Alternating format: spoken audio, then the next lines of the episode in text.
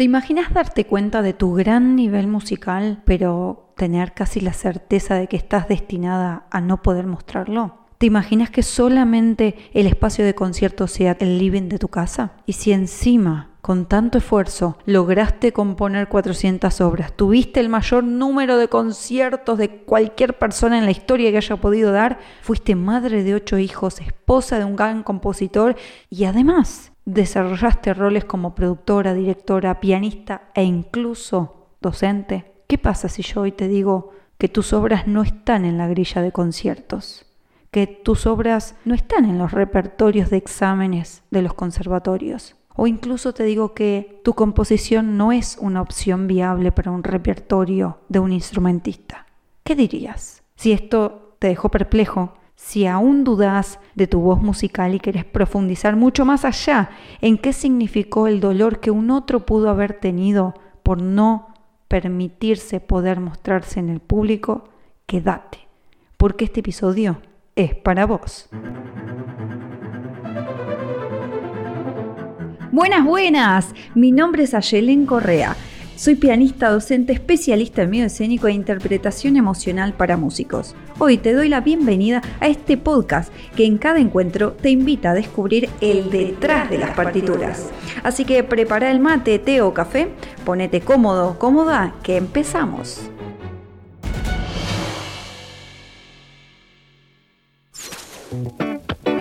Buenas, buenas, qué emoción estar por acá en el detrás de las partituras. Esta vez te hablo desde la noche, desde este espacio nocturno, 21 a 33 de la noche acá en Italia. Feliz de estar hablándote al otro lado de las tres protagonistas de este episodio. Son las llamadas la hermana de, la hija de o la esposa de. Pero, como siempre, hoy las vamos a llamar por sus nombres. Ellas son María Ana Mozart, Fanny Mendelssohn y Clara Biov Schumann. Qué emoción. Ya te digo que este episodio que vas a disfrutar en un promedio de unos 15, 20 minutos más o menos, a mí me llevó un rato un poco más amplio de investigación. Más que rato te diría días de estudio, análisis, revisión, consultas y unos cuantos más, etcétera. Pero pongo esto un poco arriba de la mesa para que podamos tomar conciencia del material que tenemos disponible y que si una persona tiene las ganas, la voluntad, el tiempo y gusta de poder ir un poquito más allá de lo que nos cuentan, es posible. Hay libros, hay monografías, hay musicólogos y periodistas especializados en estas áreas, así que el primer mito de no hay información ya lo acabamos de derribar. Ahora arrancamos al hueso y de lleno con todo, como a mí me encanta y me imagino que a vos también. Uno de los puntos que evocan estas tres vidas son la censura, la limitación, el entorno, hago hincapié acá, el entorno y la voz propia, porque cada una de ellas tres fueron armando su propia voz en la música, en el arte, en la creación. Sin embargo, el final feliz para las tres no hubo. Así que estos temas en sí mismos son una bomba, así que los vamos a ir desglosando de a poco. Y la realidad que vivieron cada una de las protagonistas, Mariana, Fanny y Clara, fueron diferentes porque así fue mutando la historia. Así que este contexto de censura, limitaciones, entorno y la voz propia fue modificándose a lo largo de la historia, digamos. El más cruel de todos fue el de Mariana Mozart, donde en gran parte de las bibliografías mencionas que no quedaron restos de sus obras, siendo que las cartas que se enviaban entre Amadeus y ella, él claramente decía, estoy asombrado, no sabía que podías componer con tanta gracia. En una palabra, tu lead es hermoso. Por favor, trata de componer con más frecuencia. Claro, Amadeus, su hermano, le estaba diciendo que ella estaba componiendo hermosa y magníficamente bien. Ella fue un talento musical precoz. Desde muy pequeños, ambos hermanos tocaban el clavicémbalo y el pianoforte. Su padre los había motivado para hacer giras europeas, donde habían presentado frente a la corona en varias ocasiones. Como lo menciona un gran periodista de National Geographic, Abel Shiem, en su artículo. En un principio, su padre se esmeró en cultivar el talento musical de su hija y le dio clases personalmente desde los siete años. Por aquel entonces, el joven Amadeus ya rondaba los tres años y estaba muy unido a su hermana, a la que idolatraba y que fue su inspiración para dedicarse a la música. Por lo tanto, María Ana se lucía con gran soltura, precisión y virtuosismo en el piano y en el clavicémbalo. Era evidente, gente, era realmente evidente que María Ana tenía una carrera musical por delante, una posible carrera. Fue a tal punto que hasta la emperatriz de Austria, María Teresa, le solicitó a los padres tocar frente a la corte imperial de Viena. Oh my God, imagínense tocar ahí adelante y llevándolos así al gran éxito impensado de esta dupla. Claro, de esta forma estuvieron casi tres años de gira. La fama, el prestigio y el talento de los Mozart era evidente. Sin embargo, nuestro querido Abel, en su artículo de National Geographic, está profundizando en esto. No eran pocos quienes decían que el talento de María Ana era incluso superior al de su hermano, pero cuando cumplió los 18 años, su padre tomó la inaudita decisión de apartarla de los escenarios. Tremendo, triste. Este es un ejemplo en la cual la historia no terminó con un final feliz. Sin embargo, vamos a escuchar una de las piezas del libro que Leopoldo Mozart, el papá de los Mozart, compuso y desarrolló para sus hijos. Vamos a escuchar la pieza número 29 de este libro. Que lo disfruten.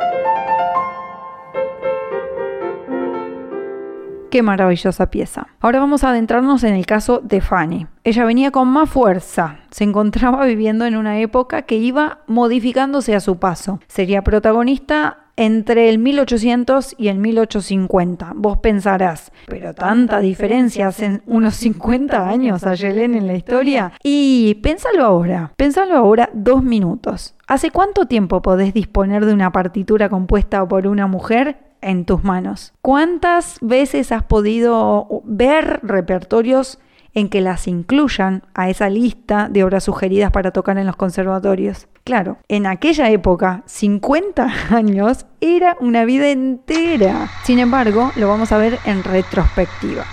Fanny tuvo la fortuna de tener la fuerza necesaria para enfrentarse a esa estructura, vamos a decirlo con todas las letras, patriarcal sí, que la rodeaba. Esa discriminación de género que la acechaba día tras día y la falta de espacios para mostrar su talento. Ella contaba con el apoyo, sí, contaba con el apoyo de su madre, que era pianista y compositora. Su propia madre había decretado en el nacimiento de Fanny esto. Escuchen. Esta niña continuará mi labor y se convertirá en esa pianista que no pude ser. Esta niña tiene los dedos fugados de Bach. Uf, qué madre ya estaba decretando una gran historia para su hija. Una gran historia que tampoco pudo ser para ella. Pero fue tal el estímulo musical y educativo que recibió Fanny que a sus 13 años ya había compuesto su primera ópera y así continuó hasta el final de sus días. Sin embargo, esta sociedad en la que estaba inmersa no le permitía componer en su nombre, pero su astucia le permitió encontrar la forma de compartir sus creaciones y eso, en el medio, le valió su propio nombre, ya que lo tuvo que hacer bajo la firma de su hermano Félix Mendelssohn. Fue distribuyendo y compartiendo sus obras en su entorno, entre sus amigos, familiares y colegas, y con esta maravilla de creatividad logró que sepa su gente que estaba ella componiendo y que por más que lo hacía bajo la firma de alguien más, era ella la autora de esas obras. Año tras año, Fanny fue desarrollando su arista más organizativa, promotora y productora de sus propias experiencias artísticas. Esto le permitió crear espacios musicales aptos para compartir libremente su quehacer compositivo e instrumental. De todos modos, claramente no iban a faltar estos comentarios desmotivadores. El tema es que, como en el caso de María Ana, también fue por parte de su padre. Escucha lo que le decía el padre a Fanny. La música puede convertirse en su profesión, haciendo referencia a Félix, mientras que para ti puede y debe ser solo un adorno. Qué papá, ¿eh? Como para regalarlo en figuritas, pero no para tenerlo. Claro, este es un ejemplo de esos roles sociales preconcebidos para hombres y mujeres que estaban en la época los cuales fueron poco a poco truncando la carrera de Fanny, pero mientras tanto su hermano sí pudo continuar la suya. Aún así, en esta situación dolorosa, compleja y angustiosa para Fanny, de ornamento la música mmm, no tuvo tanto, tanto espacio. Así que ese supuesto ornamento representó sus 400 obras compuestas por ella. Esto es un hermoso guiño a la vida que hizo Fanny Mendelssohn. Así que, con mucho gusto y con mucha alegría, vamos a escuchar el segmento introductorio que compuso basándose en las imágenes de la Biblia en el oratorio de 1831. Vamos con Fanny.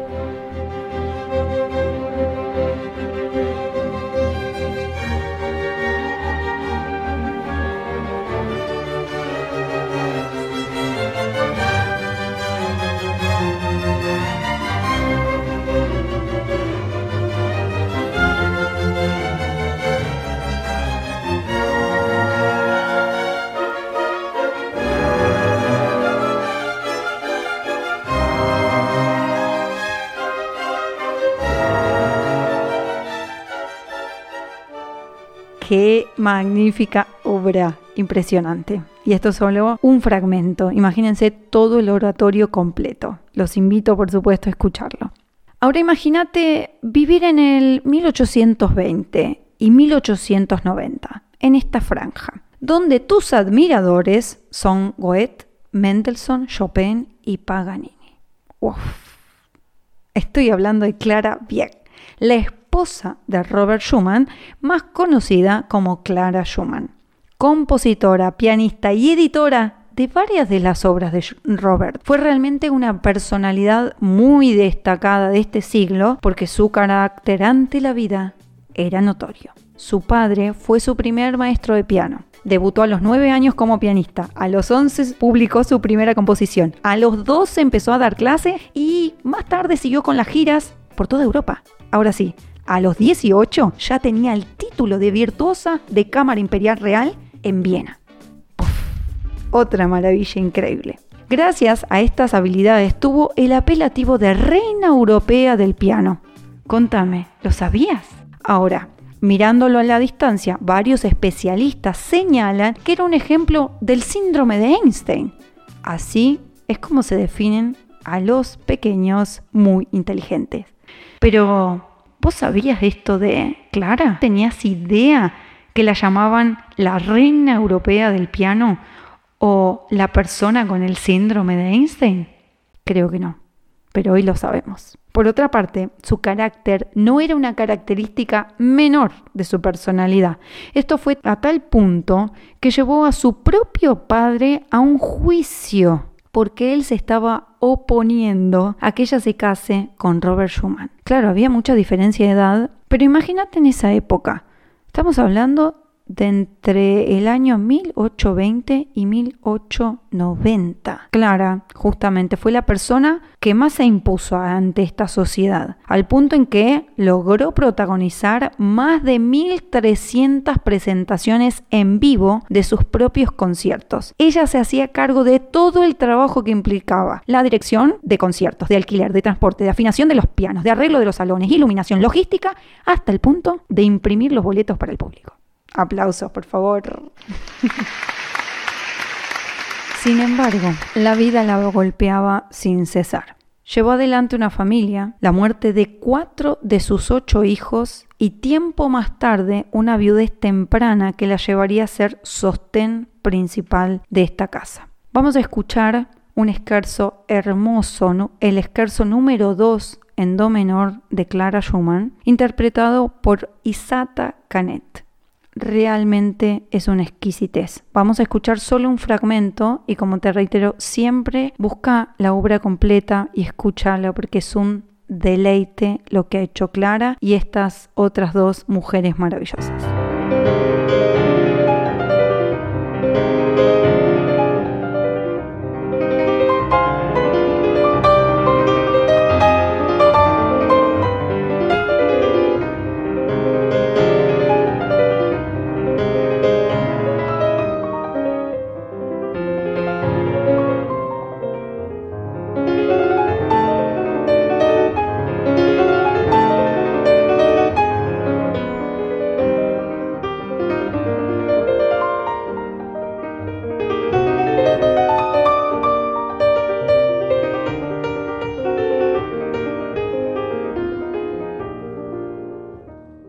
Qué hermoso, Esquerzo, me encantó.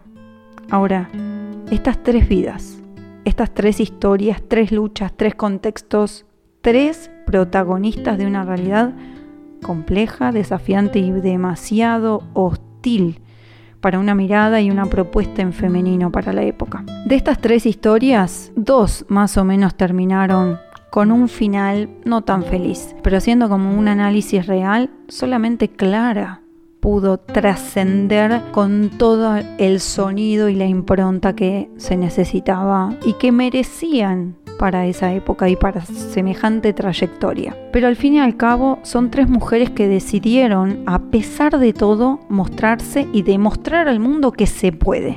Que hoy estemos hablando de ella es parte de esa contribución que hicieron para que podamos elegir, podamos decidir, podamos ser libres de construir nuestras propias visiones, pensamientos y experiencias artísticas. Sé que lamentablemente no podemos disfrutar de las obras de María Ana Mozart porque simplemente no hay, no están. Pero sé que no es real. Ella compuso y ella generó esas obras, esas ideas propias y que Amadeus, su hermano, haya sido parte de esa realidad y contribuido a ese quehacer musical, me alegra.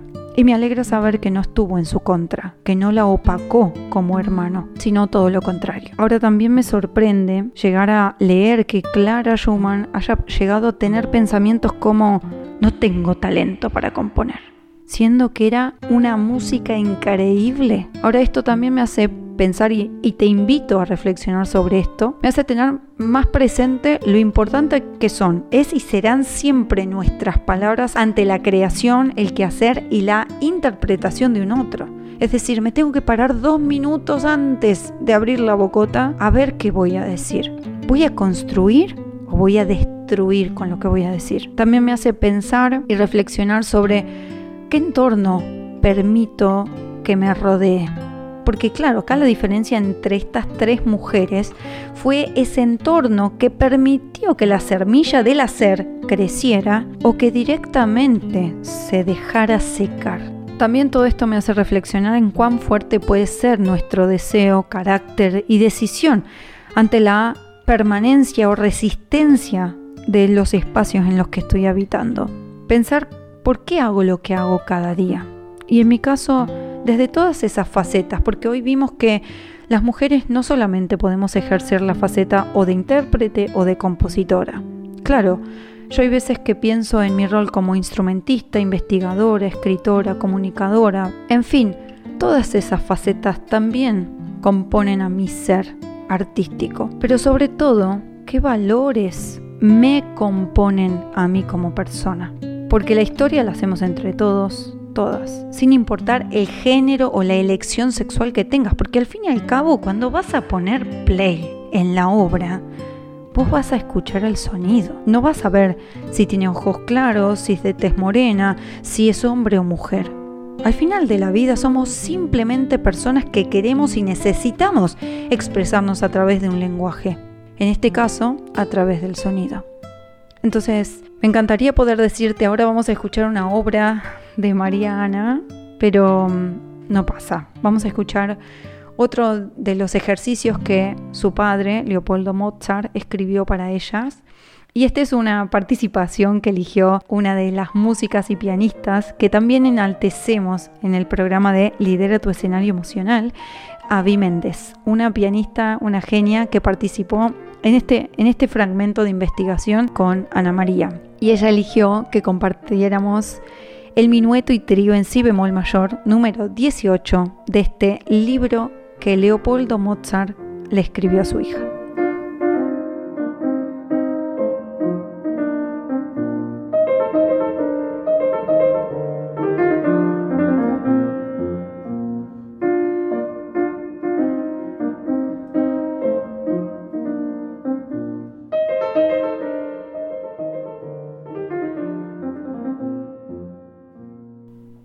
Bueno, me encanta esta obra, me parece fascinante. Quiero cerrar este episodio con mucha música, con ellas. Así que quiero iniciar con un pequeño fragmento de Lieder 4 para piano opus 8, número 1 y 2, que compuso Fanny Mendelssohn.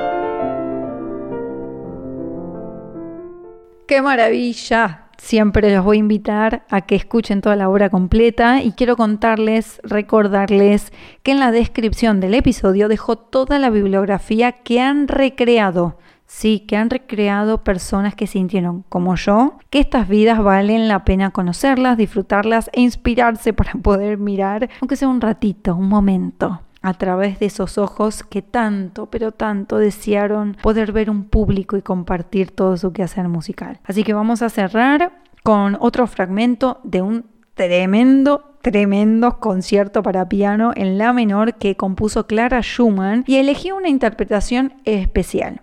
Este fragmento va de la mano de la Orquesta de Cámara de Israel, dirigida por Keren Kagarleisky, y en el piano la vamos a disfrutar a ella, a Michal Tal.